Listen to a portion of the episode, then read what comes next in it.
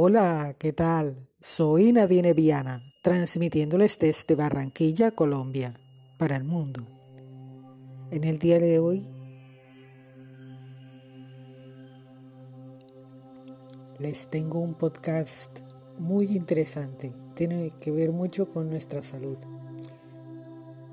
Espero esta sugerencia la logren acatar. Como ya les he comentado en varias oportunidades, hay enfermedades que se pueden evitar.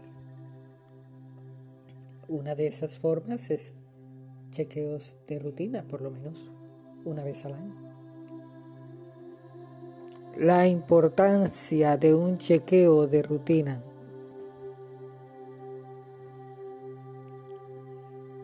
escrito por el doctor Luis Asmaratz Mercadal. Doctor Luis Asmaratz Mercadal, médico interno. Tomado del blog Top Doctors. Top Doctors. El chequeo médico es un reconocimiento médico efectuado por un médico especialista en medicina interna que consiste en la realización de una historia clínica detallada, seguida de una exploración física por aparatos y además la realización de una serie de exploraciones complementarias. La principal finalidad del chequeo médico es la prevención de enfermedades, así como la detección de los principales factores de riesgo cardiovascular y el diagnóstico precoz de enfermedades. Se trata de conocer el estado de salud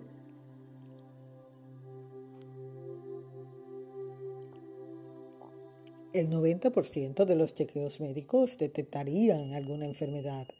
La frecuencia de encontrar una aumenta con la edad, ya que no es lo mismo hacerse un chequeo médico a los 40 que a los 70. Ahora veamos los tipos de chequeos médicos. Existen diferentes tipos de chequeos médicos, pero en general se puede hablar de chequeo preventivo o conocido también como chequeo de rutina. Y está el chequeo de diagnóstico. El chequeo médico preventivo de rutina está dirigido a las personas sin enfermedad previa conocida. Es el que se realiza en la mayoría de los casos. Sin embargo, lo que podemos denominar el chequeo médico diagnóstico se centra en profundizar en un síntoma o una patología concreta que presenta el enfermo. Por otro lado, también se puede diferenciar entre un chequeo básico y un chequeo más completo. El chequeo médico básico consiste en realizar una historia clínica, una exploración física, un análisis de sangre, orina y heces, un electrocardiograma y una radiografía de tórax. En un chequeo médico completo se realizan todas estas pruebas más otras exploraciones como unas pruebas funcionales respiratorias para saber la capacidad pulmonar del paciente, unas pruebas cardiológicas como un ecocardiograma y una prueba de esfuerzo y una ecografía abdominal. En el caso de los hombres, a partir de los 50 años es aconsejable, además, realizar una ecografía vesicoprostática. Vesicoprostática. Y en el caso de la mujer, una ecografía ginecológica y una mamografía. Además, de someterse a todas estas pruebas. Es recomendable una revisión urológica en el caso del hombre y una revisión ginecológica en el caso de la mujer.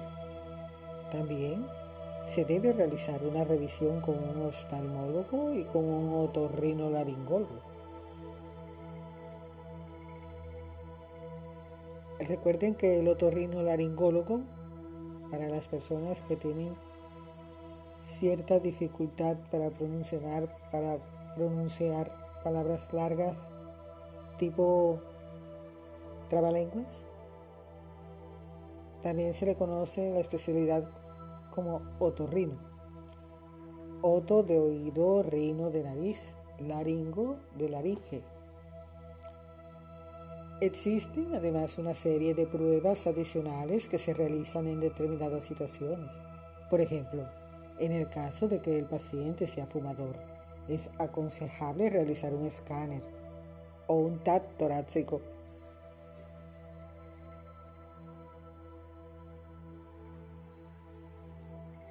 Este TAC será capaz de detectar un pequeño nódulo, nódulo o una enfermedad pulmonar.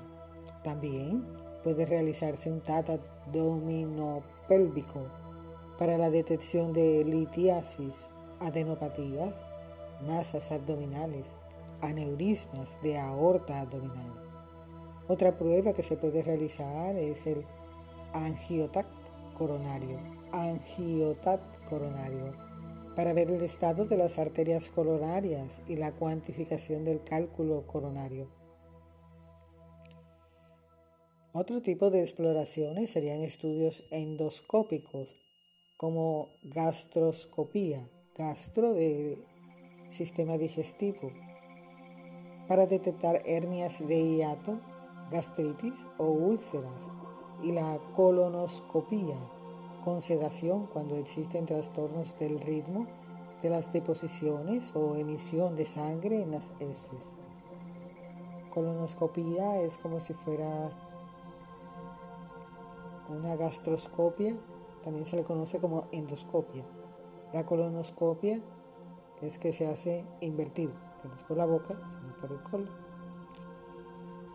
También está indicada cuando existen antecedentes familiares de cáncer de colon o como estudio preventivo en las personas mayores de 50 años. Pero después de conocer toda esta información, surge una inquietud. ¿A qué edad se recomienda hacerse un chequeo médico? En general, a partir de los 40 años es aconsejable hacerse un chequeo médico, que se puede repetir cada dos años. Y en el caso de personas mayores de 50 años, es mucho más aconsejable hacérselo como tipo de revisión. En el caso de las personas con factores de riesgo cardiovascular como tabaquismo, diabetes, hipertensión arterial, hipercolesterolemia, obesidad mórbida o que tengan antecedentes de alguna enfermedad en la familia como que uno de los padres haya padecido un cáncer. Es muy importante realizarse un chequeo médico completo. Chequeos médicos específicos ya son ya de otro tono, además de los tipos de chequeo médico nombrados anteriormente. Existen otros chequeos dirigidos a estudiar un aparato en concreto o un sistema, un órgano. Por ejemplo, el chequeo cardiológico del corazón, neumológico, digestivo, urológico, ginecológico, oncológico, cáncer, entre otros. Oncológico es cáncer. Un chequeo médico completo es la suma de estos diferentes tipos de chequeos. Existen unas unidades de prevención de enfermedades. Resulta que hoy en día se han puesto en funcionamiento una serie de unidades de prevención de enfermedades que van desde las unidades de prevención del riesgo vascular hasta las unidades de prevención de diferentes tipos de cáncer, como la detección precoz del cáncer de colon, por ejemplo, de pulmón, mama, próstata, entre otros.